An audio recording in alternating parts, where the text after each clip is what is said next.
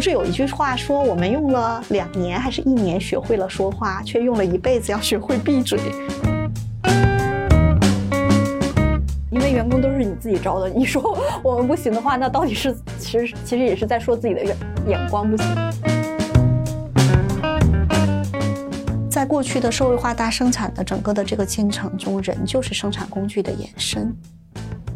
虽然说的很扎心，但是它是个它是个客观存在。欢迎大家收听本期一窍不通，我是主播小天，我是舒阳。我们这档播客呢，是陪大家一起用满满的好奇心来感受世界的参差多态，所以每期节目我们也都会请来不同领域的高手作为嘉宾，一起讨论些有趣的话题。职场 PUA 是我们时下非常火爆的一个话题，通常用来形容在职场中的精神打压。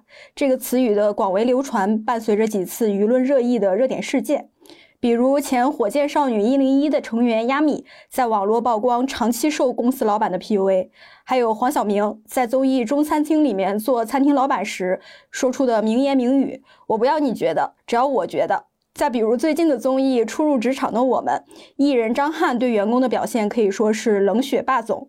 如今在网上随处可见网友发帖反思，是不是遭受了领导啊、同事啊的 PUA？那么如何判断自己是否遭受了职场 PUA 呢？被 PUA 的一方该如何调整自己，进而去改变这种不健康的关系呢？目前 PUA 这个词是不是被过分泛滥的使用了呢？为了解答这些问题，本期一窍不通请来了独立咨询顾问、人力资源资深从业者薛毅然老师。那么，先请薛老师给呃，那么先请薛老师给我们的听友们打个招呼吧。嘿，大家好，我是薛毅然。那么就想先请问薛老师啊，就是您是如何理解 PUA 的？就是现在这个 PUA 这个词，是不是已经被过分泛滥使用了？就是很多不属于 PUA 的情况也被归认为是 PUA。因为经常也会跟很多伙伴聊到这个话题，包括因为我在最近的几年中哈，为特别多职场人提供一些他们职业发展方面的咨询，所以也会有很多小伙伴来找我说他被他领导或者被他的这个小 leader PUA 了，然后每次呢，我就会追问细节。啊，我就会去讲是在一个场景下，他为什么说了这句话？他每次都是这样对你说吗？或者这件事情他在说话的时候，他的表情是什么样？事后又是怎么样的？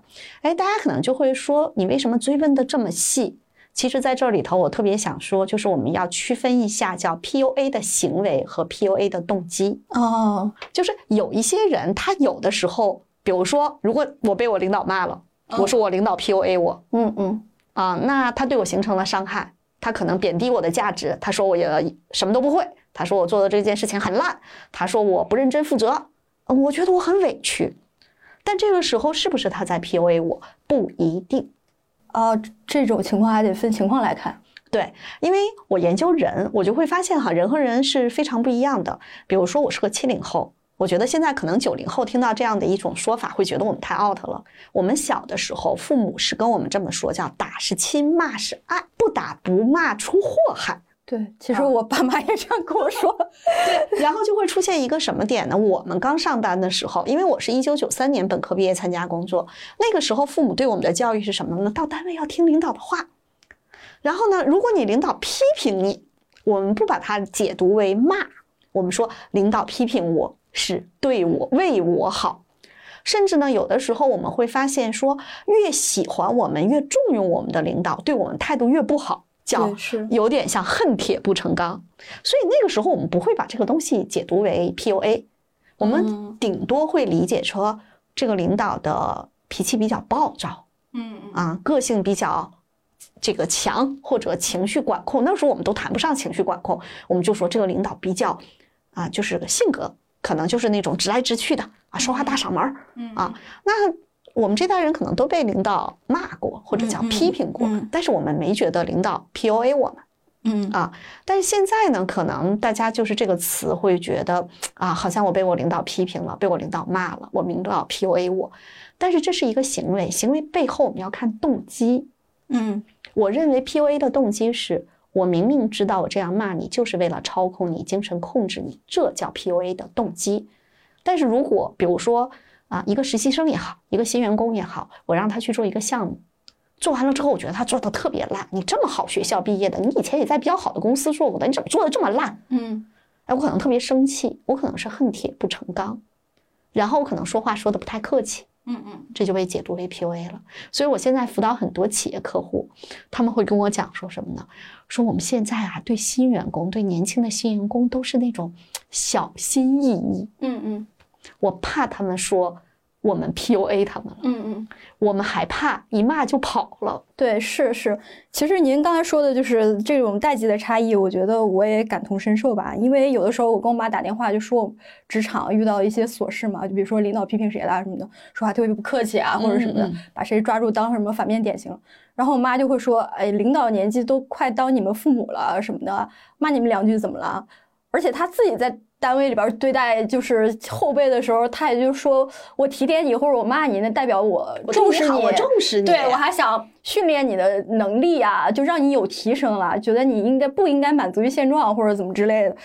对，有些人甚至会觉得说啊，为什么他批评我不批评他，是因为他无可救药了；他批评我是因为他觉得我还可塑，就是有培养性。我上学的时候，我们老师是这样说的，就说就是会对一些差生就说我已经放弃他了，所以我不会说你们说他，但是我说你们，就是因为我觉得你们是可以被教育的孩子，就会这样说。然后，但是我觉得就是上一代人可能会把这种职场关系带入到一种比较亲密的，就是什么血缘关系啊或者什么的。嗯嗯但是我们这代人就会觉得你就是不尊重我呀，我就是让我心里很不舒服呀。就是我可能我们不会去考虑说是一个动机啊，还是说你行为行为层面的，就是。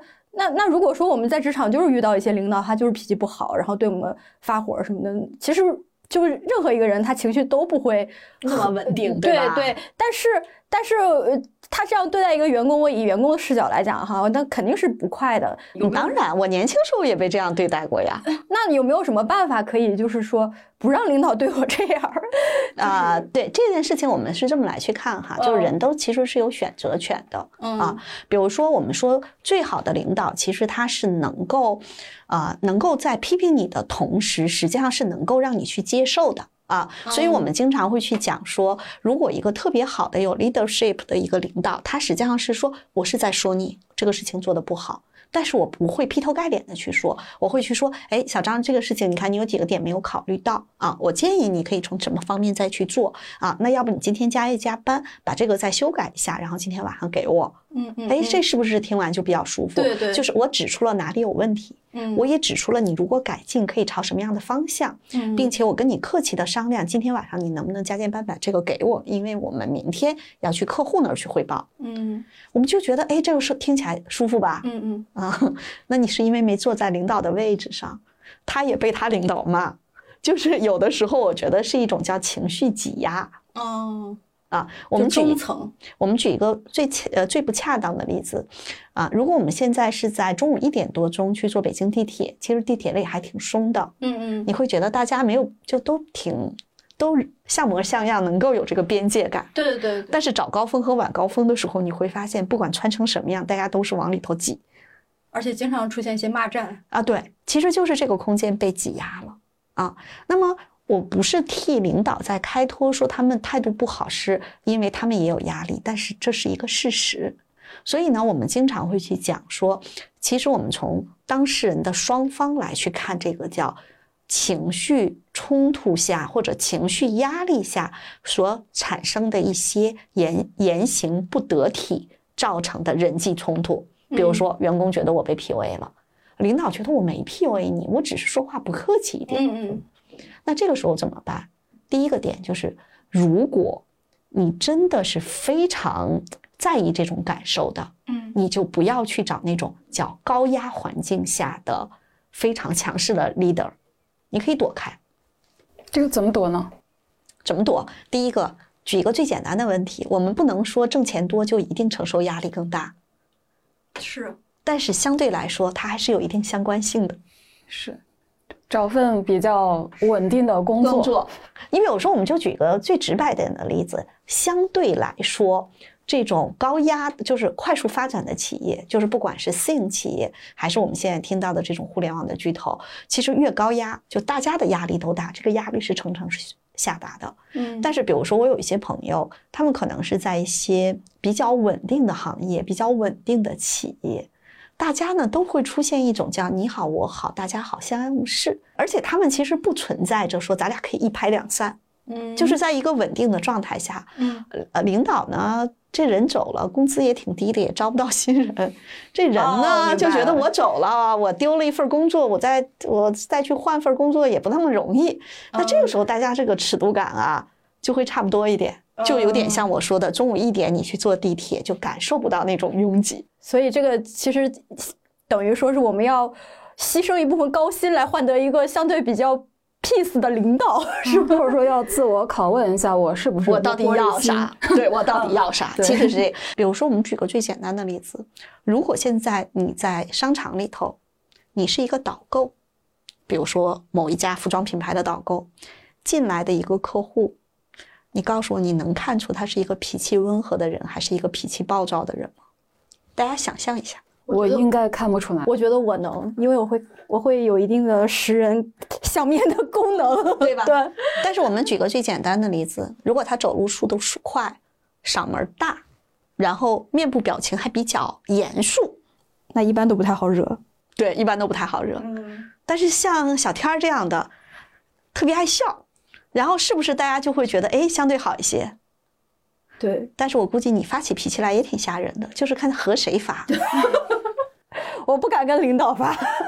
对，但是你以后会不会敢跟下属发？有可能。等我有下属了再说。所以其实这个点是我们刚才讲的，就是如果你能够辨识出来你的 leader 是什么样风格的人，其实你大概率可以躲开那些对小伙伴有伤害的 leader。嗯，但其实我想说，他们不是故意伤害，他们误伤了你，但是你难受，你就可以躲嘛。嗯，所以我觉得面试也是一个双向选择的过程。是的，是的，我经常辅导很多小伙伴，如果他是那种，嗯，就是比较敏感的，然后又特别容易叫，其实说到一个点哈，被 PUA 的人往往身上有 P 容易被 PUA 的潜质。啊，这个您能展开讲讲吗？嗯，对，我们就说这个点，就是咱们举个例子。咱们四个人现在都去坐地铁，在早高峰的时候，谁是容易被挤的那个？来，我们看看。我觉得就是图卡，是吧？对，就是有可能，其实是能看出来的。对对。我觉得这个呃，小天的这个能量场往那儿一站，其实去欺负他，大家想想还得犹豫犹豫啊。我天啊，可能主要是因为我的面积比较大吧，空间占据的空间比较大，比较高，比较高，个子高。然后，而且其实你的嗓门是高的，你的音调是高的啊。那在这种情况下，我们说具有 PUA 特质的人，其实他呈现出来一种乖、顺从，没有那种就是对抗性，也没有攻击性。是是嗯，然后这样的小伙伴呢，他其实就是会给人一种叫人畜无害的感觉。对，我们现在不用去想职场，你想想你大学的宿舍同学，从小到大的，对吧？一定是有这样的，就是他天然就是比较乖，比较温和啊。那么还有一点，他会有什么特点呢？就是他可能不辩解。嗯，他可能会觉得辩解就是反驳，或者他有的时候就觉得我辩解也没有用，或者我懒得辩解。但是不管怎么样，只要他有这些特质，就容易被形成叫 PUA 的这个，就是他有潜质被 PUA 的潜质啊。讲个故事啊，我跟大家讲几个故事。第一个是我研究生的时候在一家广告公司实习，那个年代九九年。广告公司实习，那个我们那个广告公司的创始人是一个从央视出来的那个那个姐姐，个子很高啊，嗓门也大，就是真的女生长到一米七四，那其实是她年龄其实还挺大的。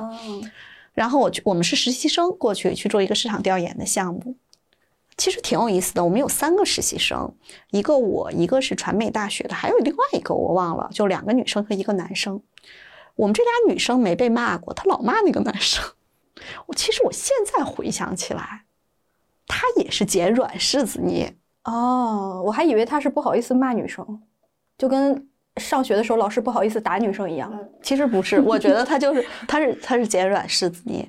然后我当时在那个呃实习单位的时候，呃，我当时就是其实毕业可以留在那儿。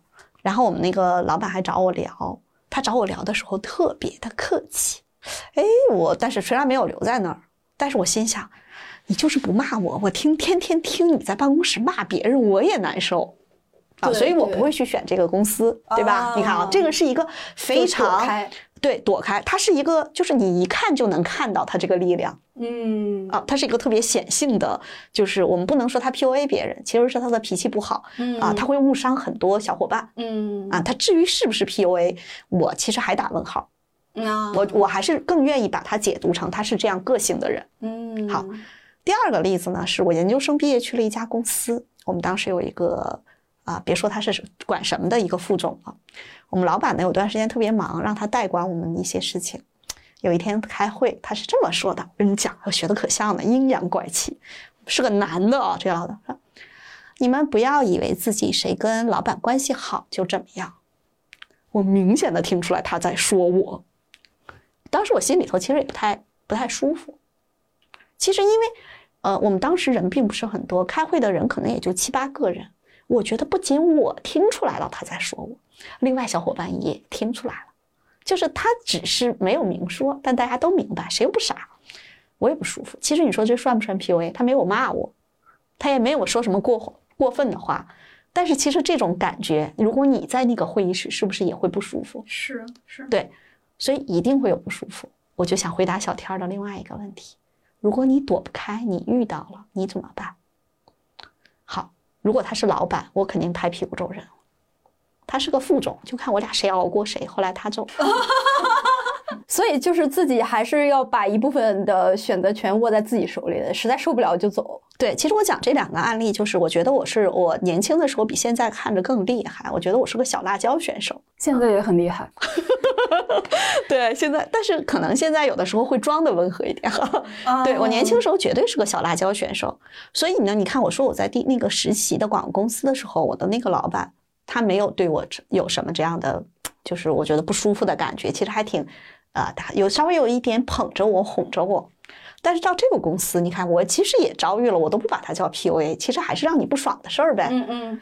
啊，我就想告诉你，即便这个人挺厉害的，但是你只要是职场新人，就有可能遭遇这样的事情。嗯。那怎么办呢？第一个是，我觉得人有的时候是需要忍的。嗯。为什么？这个世界如果每天都让你觉得一切都特别美好，这可能是人间吗？嗯，不太可能，不太可能吧？对，所以呢，其实我有的时候会觉得，嗯，就像天有阴天有下雨，还有前两天刮很大的风，这很正常。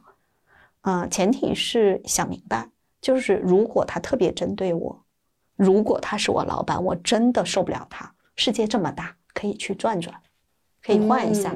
嗯第二个点就是有一些管理者他会有情绪。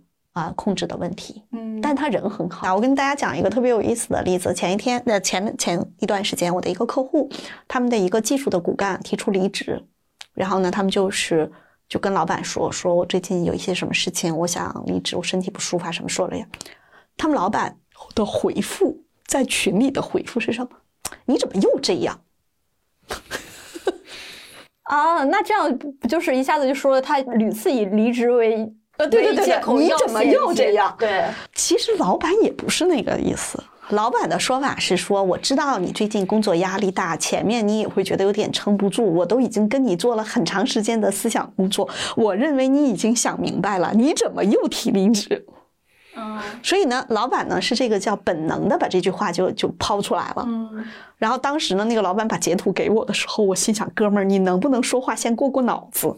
嗯，就我真的有的时候会去帮我的客户的老板去处理这些事情，然后啊，后来不过他处理的还不错，然后他说如果家里有事儿，你可以先歇一歇。就他自己第一句话扔出去不合适吧，他后面补了两句话，啊，看着还像差不多。嗯，所以呢，我其实是想说的是，有很多老板他们自己无觉知，但是因为我同时还辅导很多企业客户，我有的时候跟他们一起开会，跟他们一起开讨论会。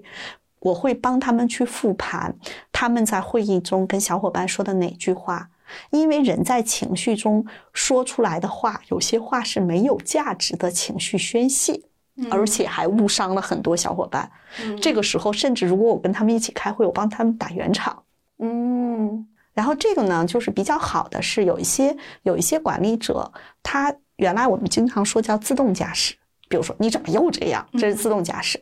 但是如果他有一个觉知的时候，他说你怎么？哎呀，没事儿，那要不就先歇一歇吧。他可能说半句话，但是他只要这有一个觉察的话，至少不至于出口伤人。所以我觉得其实是不是老板没办法做到尊重，而是他觉得你可能并不是他特别介意的人，所以他没有必要像我们。在跟老板汇报工作的时候，打出一行字来，还在那里字斟句酌，然后反复吟诵。No，No，我我不是这么看，就是如果你能理解很多创业公司老板的工作节奏，你也就能知道了，就是他们的那个，就是还是那个点。我现在让你一小时、一分钟打多少字，你告我你没有错的，所以还是一个高频高压、高频高压状态下，人是本能的自动驾驶的。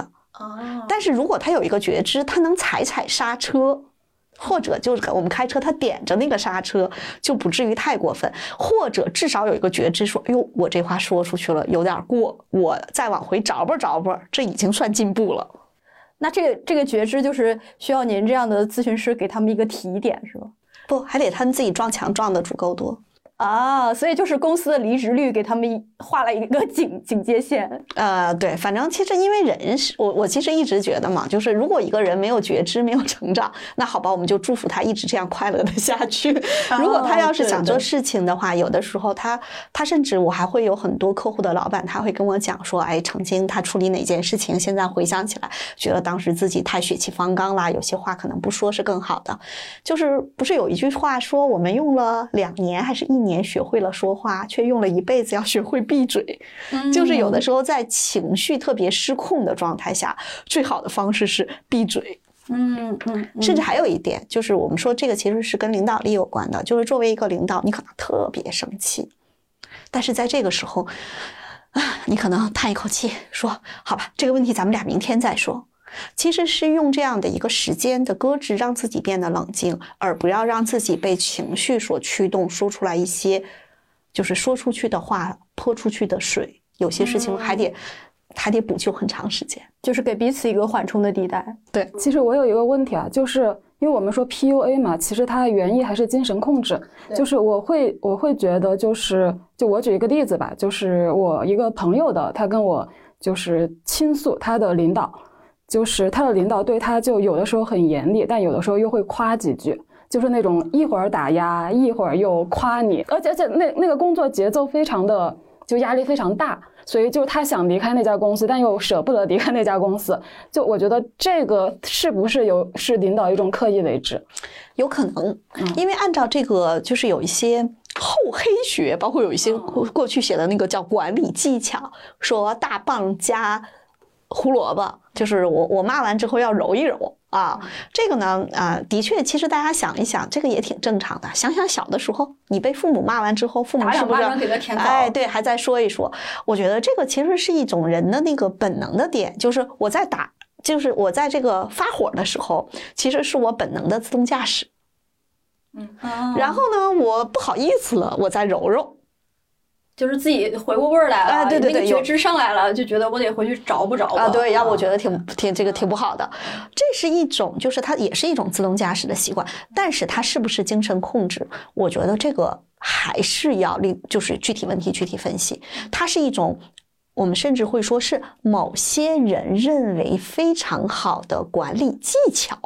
然后呢，他越用越顺手，他就一直这样用。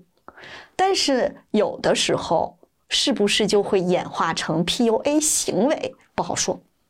但是我，但是他们认为是很高级的管理技巧，在我看来，这个非常拙劣。对，也有可能啊。对，所以其实我我就在想一个问题哈，就是现在的年轻人，可能比过去的那些年轻人，就比如说九十年代。刚刚步入职场的年轻人，就是我觉得九零后可能比七零后现在，嗯，就是他的认知实际上是更丰富和多元的。啊，对自我的这个自我和自尊的要求是更高一些的，是的，啊，嗯，所以在这种情况下呢，啊，我觉得也提出了一个新的问题，就是作为七零后也好。啊，八零后也好的管理者，他在管理这个新就是新生代，比如说九五后、九零后，尤其是九五后，甚至以后即将进入职场的零零后。我昨天去我客户那儿，他告诉我，他们最年轻的人是二零零一年的，也就是现在二十岁。一个做视频剪辑的小伙伴。那是实习生吧？那，没有啊，就是相当于高中毕业学了个技巧，然后就直接，哦就是因为他们做这个这个行业的那个人群其实是各种各样的嘛啊。哦那我刚才讲这个例子，就是其实是给我们了一个反思，就是我们对于这一波小伙伴，的确是要用什么样更好的方式去管理和激励大家。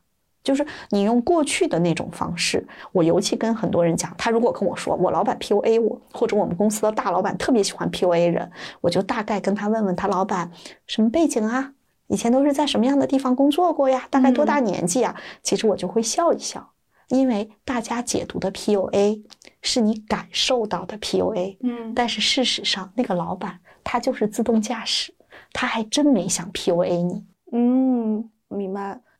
是，其实我感受很深的一点，因为我觉得我可能是一个就是呃脸皮比较薄的人，就是不管是别人跟我说话，还是我跟别人说话，就我会尽量就是不不去说那些特别难听的话，就你说你这个能力，这个人能力就是不行，就我觉得这种话。我觉得在职场上好像是很不专业的一种表现，就是我们不能去人身攻击一个人，去否定全面否定一个人的能力。他也许不会当面跟你说，但是他会私底下对另外一个员工说，呃呃，比如说对 A 说 B 能力不行，对 B 说 A 能力不行但，是 B 其实也知道领导是怎么看他的，嗯，因为一个公司里面其实是没有秘密的。我觉得小道消息传来传去，大家都能知道。我讲个故事，这个故事虽然它不是职场场景的，但我觉得这个故事特别值得大家去借鉴哈。就是啊、我们知道大学的女生宿舍，如果大家关系都好，这个其实是很难见的，因为你想四年嘛，生活在一起，这个不太容易，尤其都是女生，原来都是住在家里的。我们上大学宿舍的时候，我们宿舍的关系特别好，因为我们班男生的话，就是真的是叫空前绝后的好。那那个时候我很小，我十七岁就上大学了。后来我发现我们宿舍的伙伴们，我们形成了一种规则，就是我觉得是一个大家的共识，就是比如说，如果咱俩在一起说舒阳不好，嗯我们一定是说，哎，其实舒阳哪方面哪方面特别好，只不过今天他做的哪件哪件事情不太好。嗯，就是就事论事。就是我们即便是这样，我们还是要前头去垫一个，就是我们不是在否定舒阳这个人，嗯。我们去，因为女生在一起其实还是会互相，就比如说咱俩跟我们虽然宿舍里的人关系都很好，但咱俩更好一些，嗯。咱俩可能也会这个茶余饭后的时候聊到我们宿舍的另一个人，但是我们从来不会说，那他不行，他不行，他不行，不会这样去说，会说，你看今天舒阳做的这件事情，我觉得他其实可以怎么做才会更好一些，或者他这个事情处理的不太好，因为那个时候女生也会跟同班的男生有一些这个。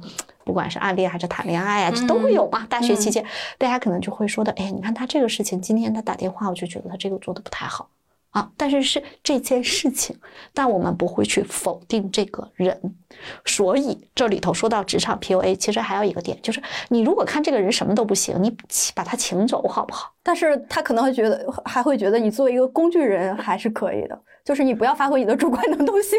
呃，对，所以他最后只能变成孤家寡人，因为这里头其实小天说的特别对，就是现在的小伙伴是不是希望自己是一个工具人？对现在的小伙伴特别希望自己在工作中能有自我，就他对自我和自尊的要求会更高一些。对所以有很多时候，我会因为我本身做企业客户服务嘛，我也会去劝我的客户，他们如果是特别小的公司的话，我会建议他们在选人的这个环节中，反倒要花更大的时间和精力。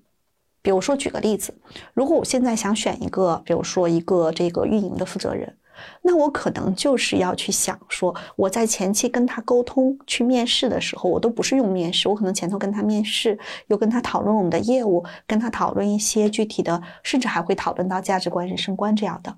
那他来之前，其实我对他是比较充分的了解的，我知道他哪里是有优势的，哪里可能会出问题的。嗯甚至他在某些地方出问题，我是心知肚明的。但是这是我作为一个老板，我愿意承担的风险，甚至是我可控的风险。那我就不会直接说这个人不行。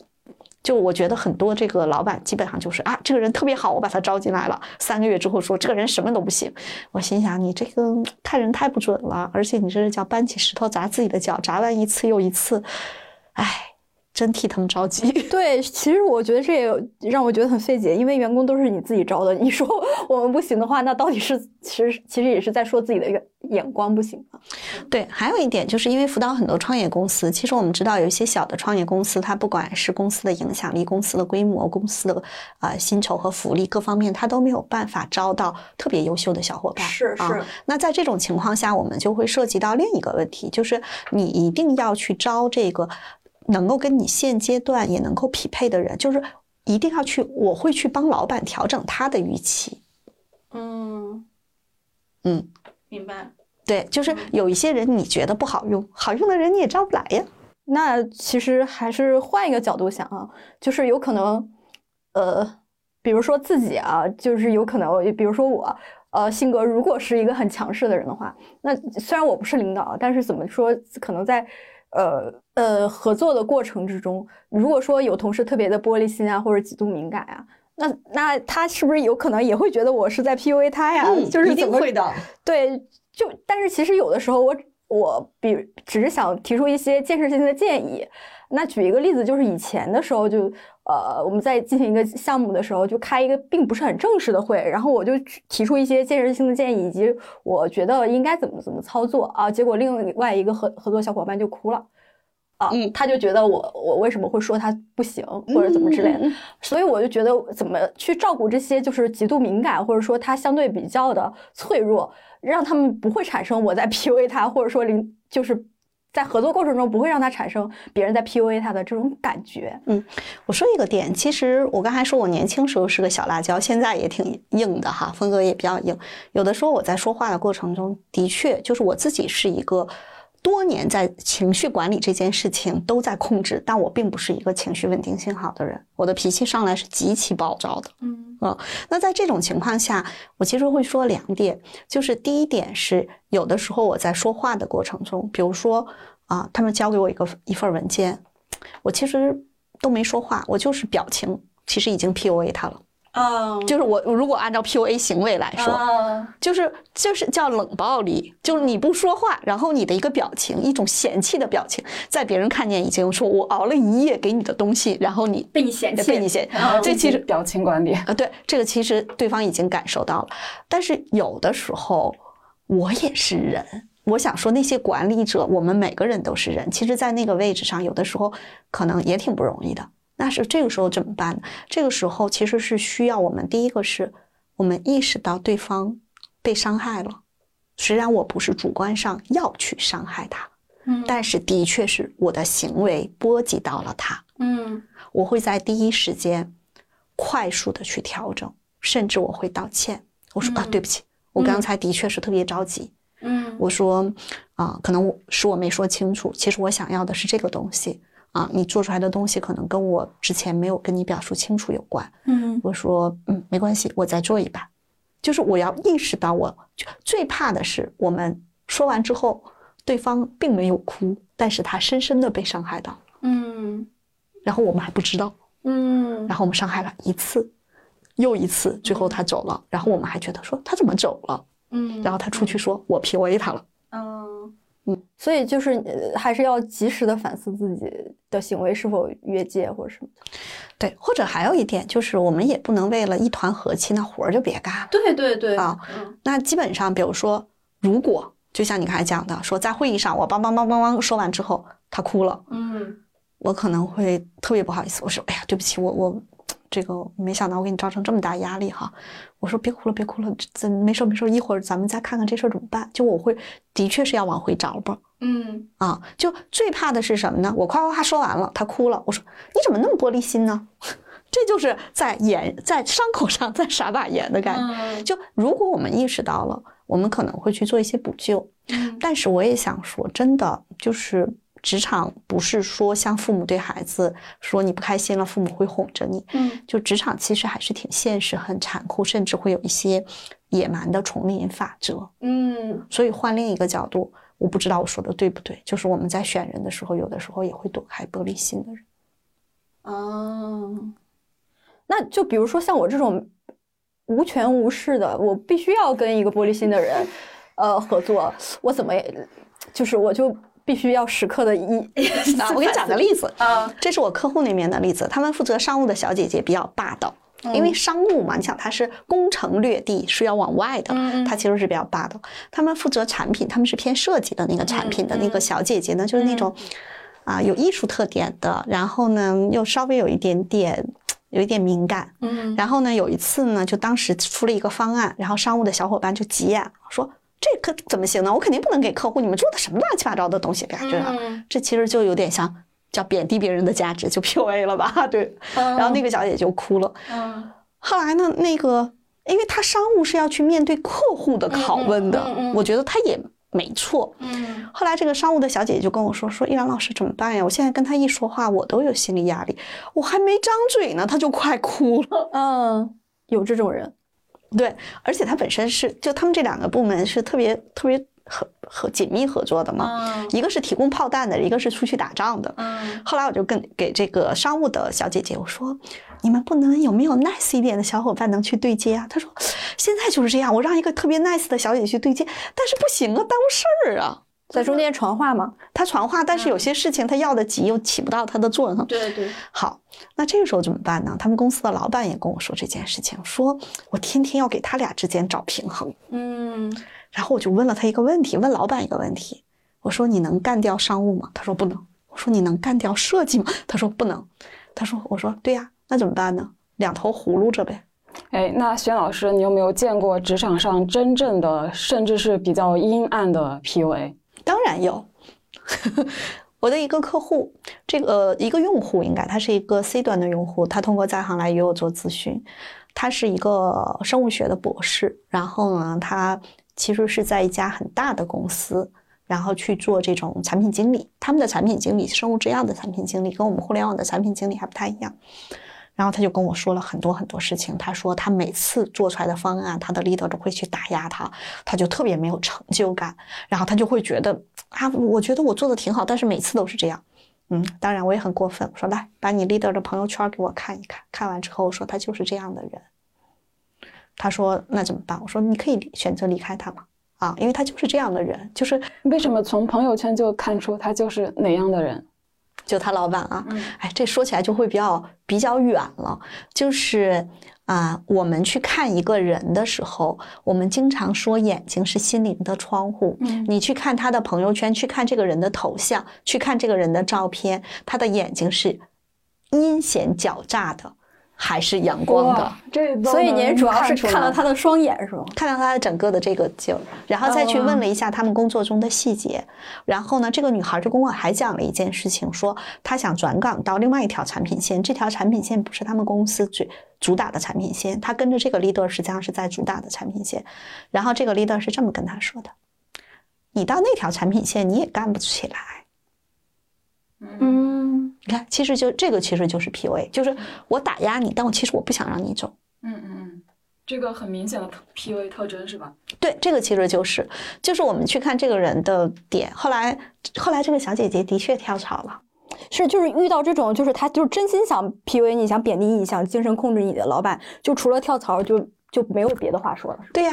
就是你认为他能改变吗？就我刚才讲的那个商务的小姐姐和设计的小姐姐，她们之间的冲突，我会把它解解读成是人和人之间风格的冲突，嗯，或者说自己站位，每个人站位不同，我考虑问题，我的工作方式，我要 K 奔的背的 KPI 的指标，我觉得那个还好，那个他们之间真的不存在啊 PUA，但这个绝对是。那那怎么去分辨这个人他就是这个领导，他是真心想 PUA 你，他是一个阴险狡诈的人，还是说，哎呀，他就是脾气不好，他就是脾气冲，他情绪管理不行，他经常就是什么失失控？嗯，简单的说就是他是不是在栽培你，并且给你空间和成长？啊，而是他就是把你当成工具人，让你觉得离开，让你觉得你一无是处，离开他你啥也干不了。哦。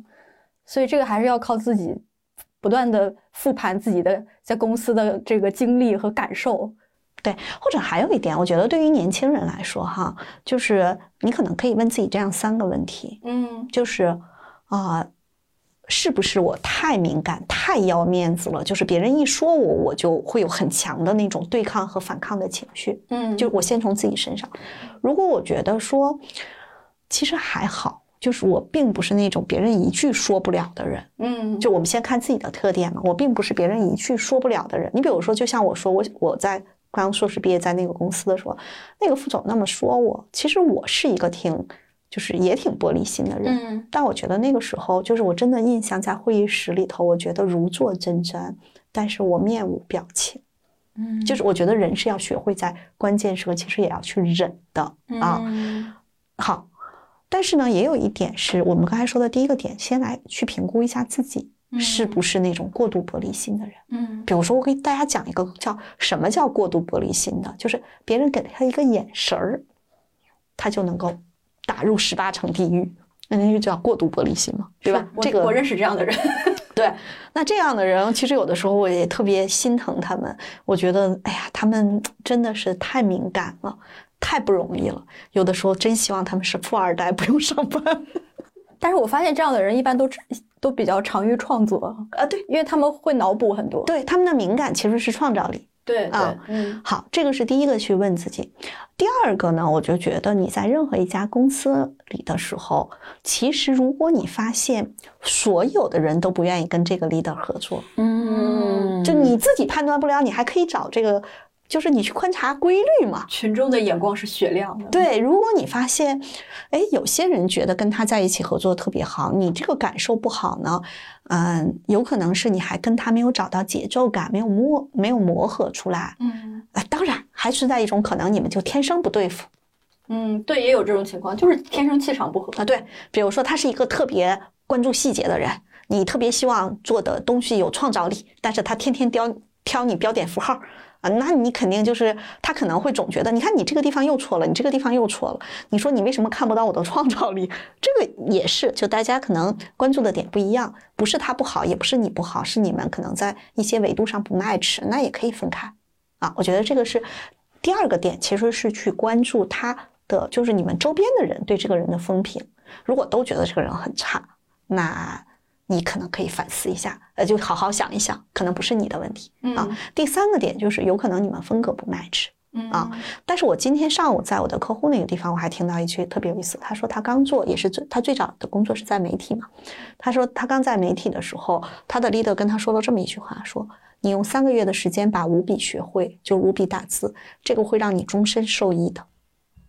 嗯，然后呢，他说他当时那个 leader 就是真的是要求特别严苛，但是他现在其实是特别感激那个人对他的这个严苛，让他最初的那个叫职业素养其实是历练的特别好。嗯所以呢，就是我们去看一个人，他对你非常严苛的时候，他是出于他的目的，还是真的是对你有一个严格的训练，希望你以后发展的比较好？所以我觉得这个对于我们社畜来讲，识人的慧眼还是必不可少的。但这个事儿也挺有意思的，就是其实是能看出来。就其实我就告诉大家，最简单，你就看一个人的眼睛。嗯，嗯，那再比如说，其实我们在职场上特别常见的一个状况就是，呃，领导捡软柿子捏。嗯嗯嗯，对，这个是我刚才说有 PUA 潜质的人，被 PUA 潜。然后我觉得这个事情可能对于很多就是这样的员工来讲，他是没办法接受的。他们怎么让自己就是摆脱自己这种就是长期形成的惯性。对对对对被别人 PUA 的这种气质怎么摆脱掉？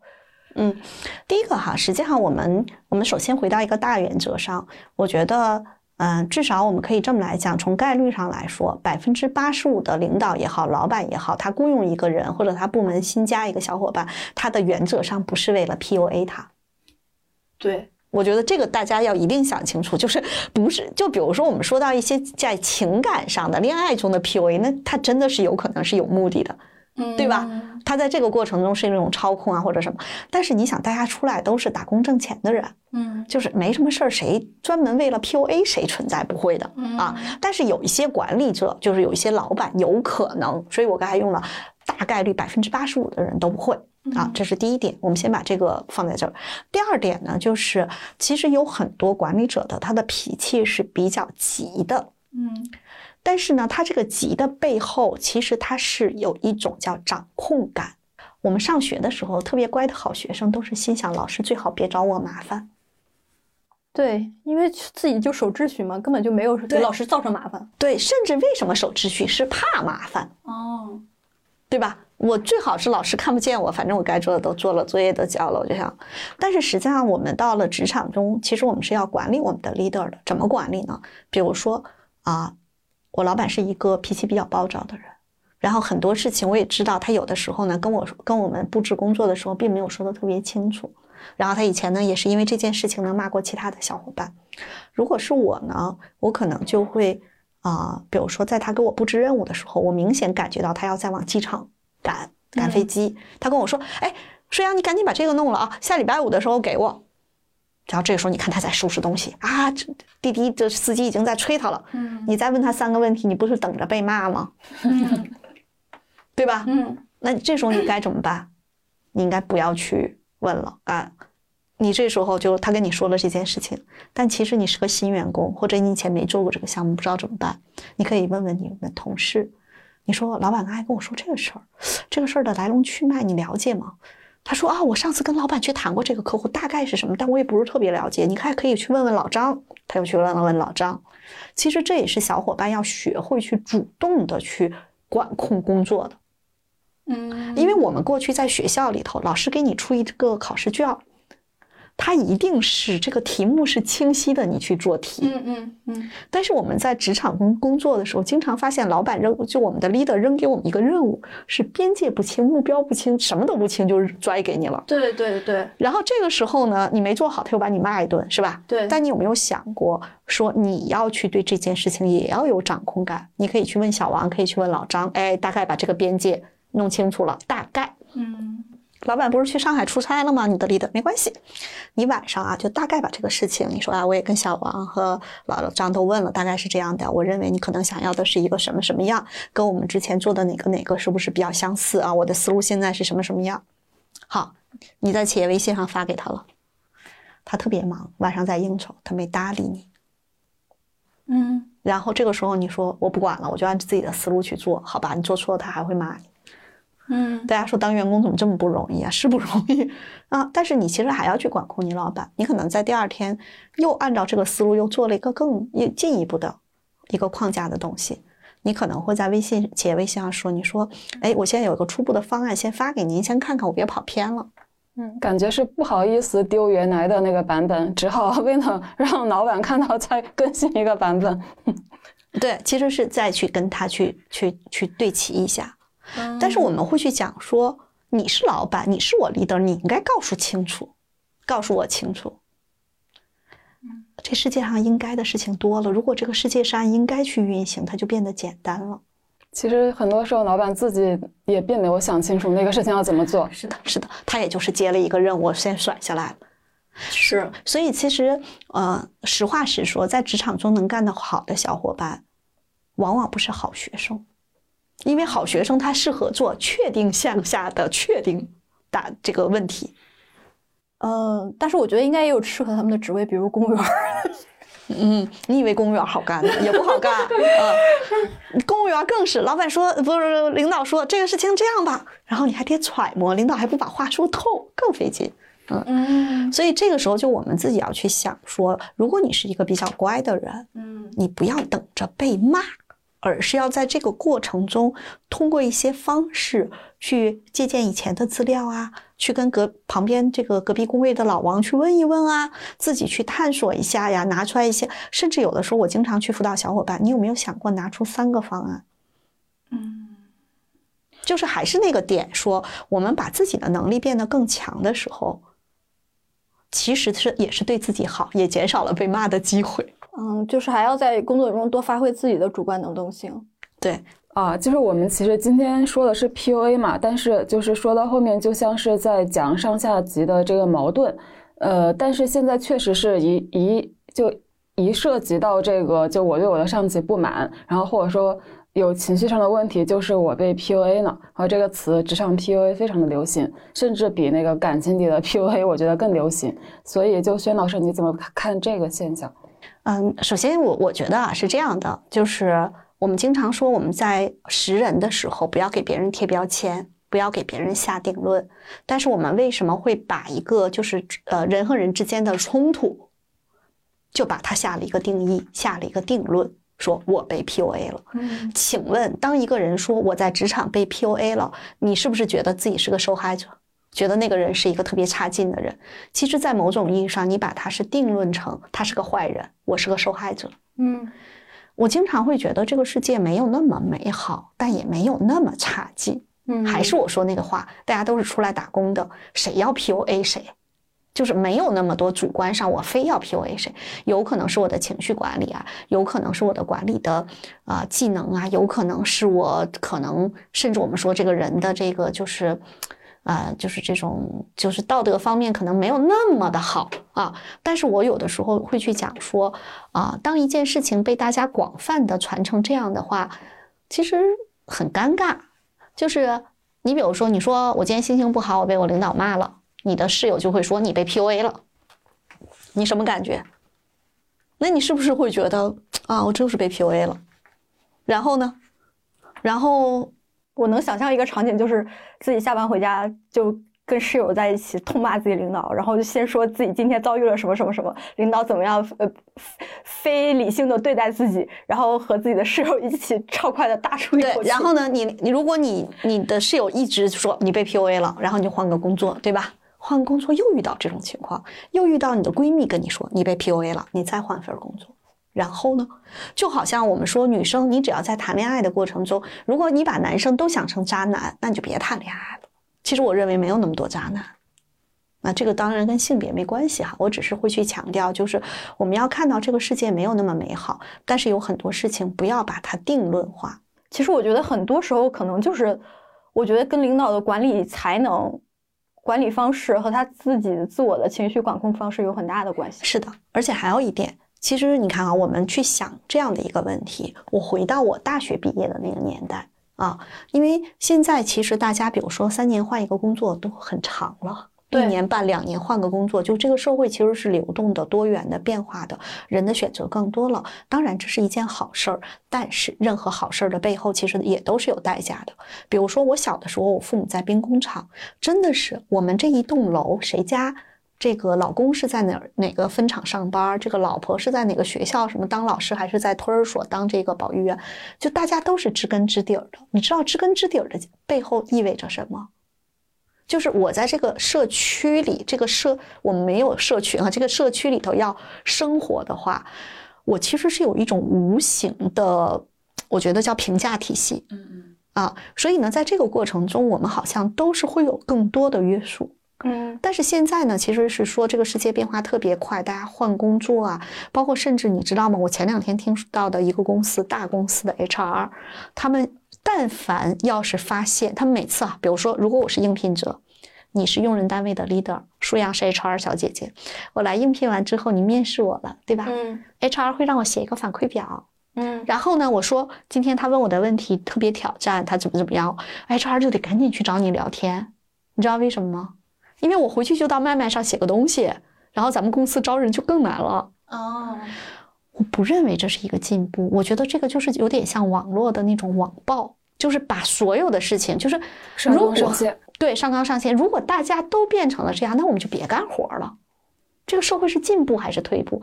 当然，我们说舆论更公开，也让很多啊、呃很道德败坏的人啊啊，包括有一些这个以前因为舆论就是这个网络信息没有这么通达，有些人可能干了坏事儿，大家不知道，现在大家知道了。对，但是也会变成了，就是我只能这样干事情，我稍微有点往外拓一点，然后我就有可能是有问题的。那好，那你在面试的过程中，你还敢去问一些挑战性的问题吗？不敢了吧？好，这个是你把我招进来了，招进来你一批评我，我就说你 PUA 了，往外卖上一写，然后你还敢批评我不了？不敢了吧？你不敢批评我这件事情，对我、对你、对公司真的是好事儿吗？不一定。嗯你好，我好，大家好，大家就别干活了呗。嗯，现在你知道还有很多管理者，其实就是这个中间层的，就是这种组长啊，或者是这个经理、啊、主管啊，他们其实也特别难。就是往上有有压力，KPI 的压力，往下团队的小伙伴一说什么我就不干了。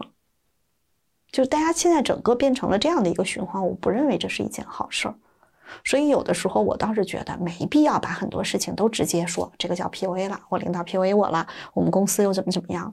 我觉得人在成长的过程中，嗯，说的过分一点，每个人都会受到委屈。你说那些老板们、创业者们，他们没有委屈吗？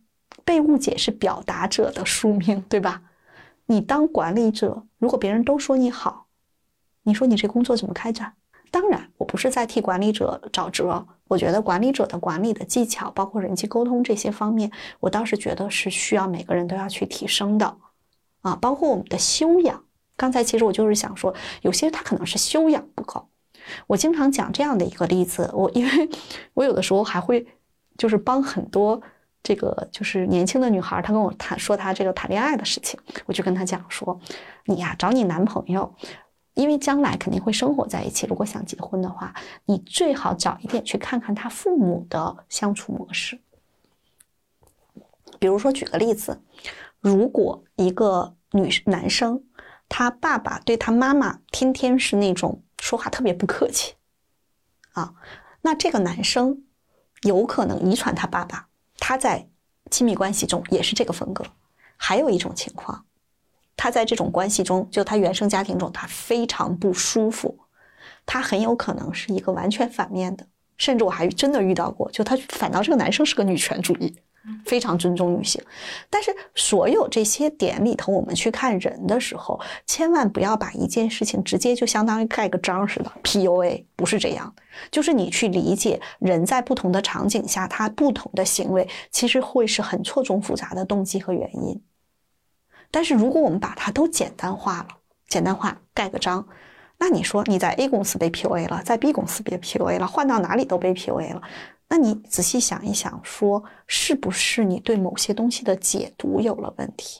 就像我刚才说的，遇到的每一个都是渣男，怎么可能？我想还想问一个问题，就是因为有很多管理者或者说高层会找薛老师您去咨询问题嘛？嗯，就是他们会跟你说。他跟下级关系之间，他们困扰他们的问题吗？他们可能会觉得下面的人不好用，下面的人玻璃心，下面的人不 all in，下面的人对付工作，巴拉巴拉这些。嗯啊，然后我曾经就遇到一个案例，就是这样的。这个公司的老板跟我说，他们就是对付我。你看啊，如果他这句话说出去了，就等于约等于像 PUA，因为他在否定别人嘛。然后我我就会经常的去跟他讲，我说其实我们不要这样去想啊。第一点呢，你是老板，你 all in，你不能要求所有的员工都 all in，人家就是打这份工。但是他是不是对付你，我们也要区分来看。有些人呢，可能是工作不太积极，正常啊。如果他工作又积极又努力，能力又强，干嘛你给他当老板？他应该给你当老板。啊，其实事实也是这样，所以呢，我们要有个对，就就对员工他的工作的投入度要有一个客观的期待、客观的认知和客观的期待，这是第一点。好，这个老板说他的一个忠诚糊弄他，然后正好我们辅导这个客户，我们就跟他这个忠诚的部门的负责人去捋他的工作，我们发现这个小姐姐真的是一个工作认真到极致的人。但是为什么老板会说他糊弄我？其实就是老板对这个工作的品质跟这个部门负责人完成的工作品质中间有一个特别大的差距，那很有可能是经验和能力的问题。然后我们就会去辅导这个小伙伴，去重新梳理工作，提高他对工作的认知，以及他跟老板的沟通的频次，就他们要对齐。他的老板每次再要说别人对付他的时候，我基本上就会好像是像这个叫打地鼠似的，嘣，给他这句话打下去。为什么？因为这句话其实是否定别人的付出。嗯，就是这是一个他的，你说老板是不是这么想的？他真是这么想的。但是事实是这样吗？不是这样。所以有时候我在辅导一些中高层管理人员的时候，我其实是希望他们能够看到真相。嗯。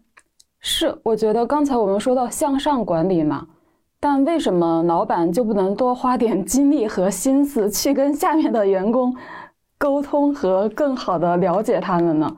就是因为我觉得对于老板来说，你你有你招到好的人才，你用用到好的人才是更重要的。对于我们这些打工的来说，我换个公司其实很简单。对，是的啊。那其实这里头就会出现一个什么点呢？我觉得舒阳这个问题特别好。我觉得分为两种。第一种呢，就是有很多管理者他就是尤其是有一些创业公司的老板或者一些大公司的管理者，他们实际上也并不是被就是被这种培养起来的。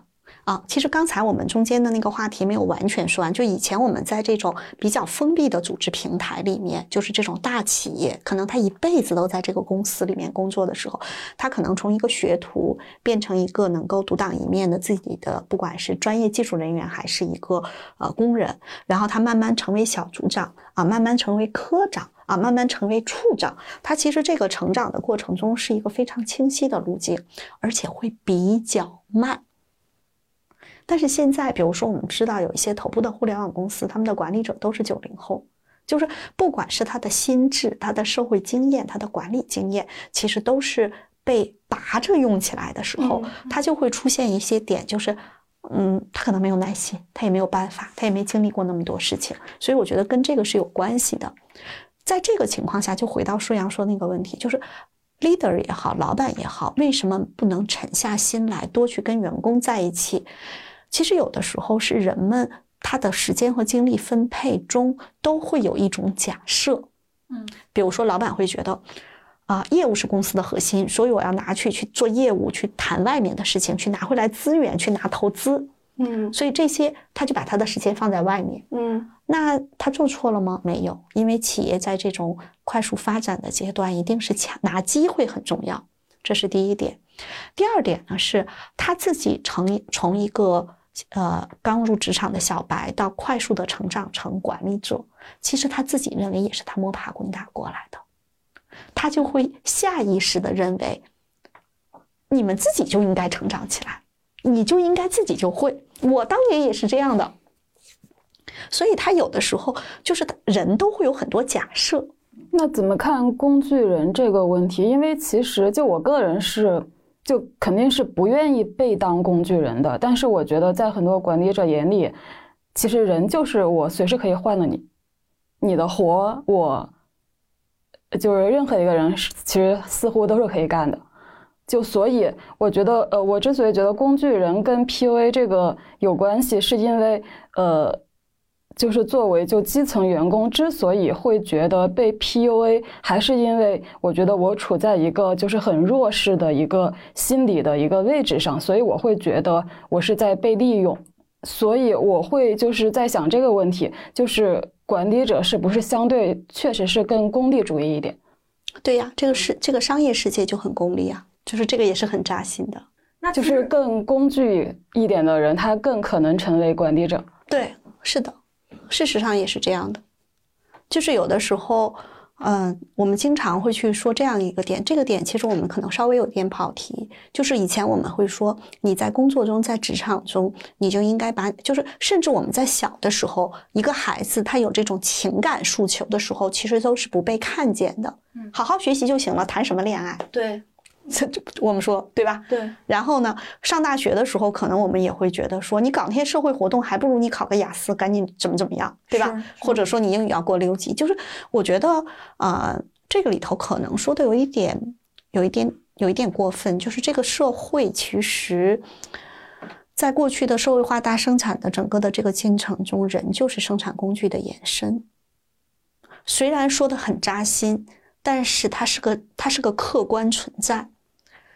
但是现在的年轻人其实是不愿意这样的。对，就比如说我们那代人，我们没觉得怎样，就觉得我被当工具人没关系，我可以当一个非常能干的工具人。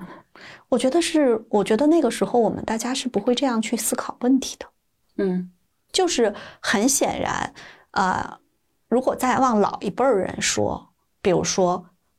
他不管中专毕业还是大专毕业，他都进到了一个单位。就过去啊，都是这种国有的体制下或者政府机关，那他就是上这个班挣这个工资，好好工作，然后他就去，然后什么分房子呀，什么公费医疗，就他是在这个体系中的社会分工的一个一一个环节，一个他没觉得是工具人，就是工具人这个概念在我们的那个时代，就是大家都是齐步入骤，就是这样的一辈子。你大家的父母不都是这样吗？对，哪个父母觉得自己是工具人了？生活不就是这样吗？啊！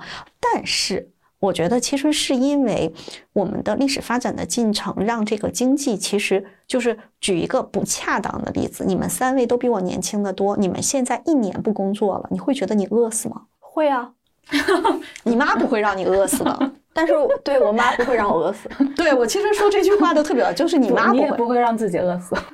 我肯定会饿死，如果我不工作，因为我是一个没有积蓄的人。那你也不会饿死。就是你不信，咱们可以打个赌。原因是什么？就是我觉得现在其实大家对于这个就是工作啊，在过去我们一说就工作是养家糊口，你看特别务实的一个点。但是现在大家可能叫工作是叫自我实现。我觉得这个两个点吧，可能要区分来看。对大多数人还是养家糊口，但有些人来说叫自我实现。我觉得我工作就是为了自我实现，不然我干嘛打这份工？对，你不打这份工，谁养活你？又回到我就会在家里当御宅嗯啊。我觉得我更把就是呃与社会的连接和自我价值在社会中实现这个放在第一位。是的，所以呢，比如说小天的这个点，它没有对与错。我实际上是说，那有可能你在工作中，其实你的自我实现的动机可能大于养家糊口。嗯但是我相信，依然还有一部分人，他的工作是养家糊口。嗯所以这两个是并存的。所以呢，我觉得可能过去的人，其实对于自我实现的人可能是万分之一、千万分之一，我觉得是个比例关系。但是现在的小伙伴对自我实现的那个就是比例会变得更大，是因为养家糊口真的不是就是大家关注的核心的点。然后还有一个点就是，大家刚才小天儿也问到那个问题，就是有房贷的、有孩子的人，他不敢跟老板说“我拍屁股就走”，对对对吧？对他叫养家糊口。也许他内心里有一个巨大的自我实现，但是他在现实中被现实摩擦着养家糊口。哦，所以现在为什么出生率在降低？为什么结婚率在降低？其实也说明了一个问题，就是我们会发现有很多人会觉得这么活着太无聊了，一辈子就是养家糊口的一辈子太没意思了。薛老师能讲一个你的职场经历中的伤痕吗？诶，一下子问到了我，让我想一想。嗯啊，就是我当时是在这个公司的时候，其实是一次绩效考评啊。我个人认为，我不管是从能力上和工作产出上都是还不错的，但是在最终评价的结果上，跟我自己预想的结果稍微有一点差距。那我现在实际上抽离出来想哈，我觉得老板是需要平衡的。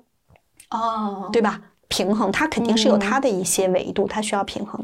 但是在当时的时候，我就会觉得自己特别受伤，因为人总是他其实是有一个预期，有一个期待，嗯，然后呢，这个事实的结果跟你的期待中间有一个差距的时候，你会把它解读成叫不公平、不公正的对待啊。我当时会觉得很不爽，我觉得换了很多人，只要期待和你的这个实际的结果有差距的时候，都会不爽。那不爽的时候，我们往往大多数人会觉得是受到了不公平的待遇啊。我当时也会有这样的感受。那嗯、当时恰恰是因为我已经有了一些想法，想换一种状态，我就想了一下，那件事情看似是最后推倒那个多米诺骨牌的那一下，我想那我就停一下吧，我去停一下，做一些自己喜欢的事情。呃，回过头来想，人生中的任何事情，它其实都是有价值的。如果不是因为这件事情，我可能当时还在那个轨道里头运行。因为这件事情，可能我勇敢的一跺脚下了那个轨道，可能我就会面临要有新的选择、新的突破。嗯啊所以现在我辅导很多个人用户，不管他是企业的高管，还是管理者，还是就是职场的小伙伴，我经常会去跟他们讲说，如果你在这个地方感受到了非常的不舒服，那我们就把这个不舒服先放到一边，我们先去回到客观事实，看看如果你留下来。这份工作它带给你的成长和收获是什么？如果你现在离开，那请问你还有哪些选项？就是人还是要客观一点去思考一些事情，就是我们可以把情绪和感受暂时悬挂在一边，我们去用更理性的方式来去思考。但是情绪和感受，包括那个被伤害的感受，有的时候它一直都隐在那里，甚至在某些时刻它还会出来。有的时候为什么？这也是我说啊，人有的时候是需要找一些心理咨询师帮你去看清那个地方曾经留有的伤痕，或者职业咨询师，像轩老师这样。对，其实有些事情。我我自己认为，就是当局者可能会觉得很难受，其实旁观者告诉你说，事实就是这样，因为这个世界就是这样，你会觉得哦，不是我做错了什么，因为最大的伤害，有的时候我们被伤害了，总是觉得我是不是太傻了，我是不是太笨了，我是不是太蠢了，我或者我当时太软了，就它其实是另一种自我攻击。